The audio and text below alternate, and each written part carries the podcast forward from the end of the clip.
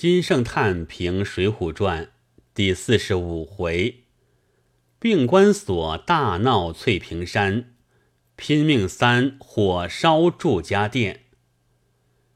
前有武松杀奸夫淫妇一篇，此又有石秀杀奸夫淫妇一篇。若是者班乎？曰：不同也。夫金莲之淫。乃敢至于杀武大，此其恶贯盈矣。不破胸取心，实不足以避绝孤也。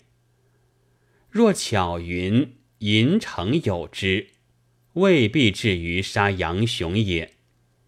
作巧云以他日必杀杨雄之罪，此自石秀之言。而未必遂服巧云之心也。且武松之于金莲也，武大已死，则武松不得不问。此时武松万不得已而出于此。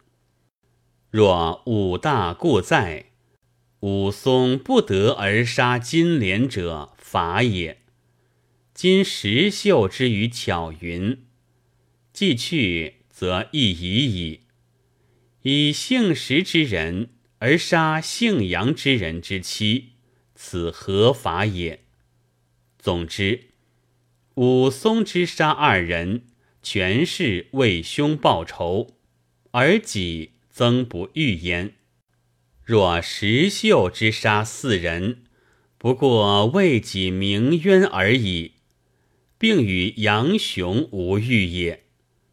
观巧云所以诬石秀者，亦即前日金莲所以诬武松者，乃武松以亲嫂之嫌疑而落落然受之，增不治变，而天下后世以无不共鸣其如冰如玉者也。若石秀，则务必辨之。背后辨之，又必当面辨之；迎而辨之，又必巧云辨之。勿令杨雄身有以信其如冰如玉而后已。呜呼！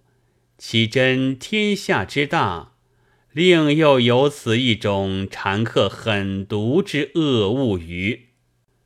吾独怪奈安。以一手诺一笔，而既写一武松，又写一石秀，呜呼，又何其也！